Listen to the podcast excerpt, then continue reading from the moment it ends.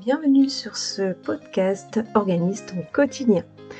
Donc, qui je suis? Je suis Estelle, j'ai créé le blog Organiser son quotidien en mars 2013, et oui, bientôt 8 ans, et je parle notamment des sujets suivants, l'organisation, le budget et la vie pratique.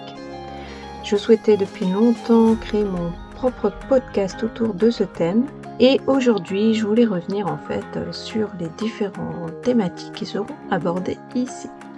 Donc en fait, je souhaite vous donner davantage de conseils et d'astuces pour gagner du temps et mieux gérer votre argent au quotidien. Un nouvel épisode sera diffusé chaque vendredi sur la plateforme que vous préférez. Aussi, n'hésitez pas à vous abonner à ce podcast et je vous dis à très bientôt pour un nouvel épisode. Bye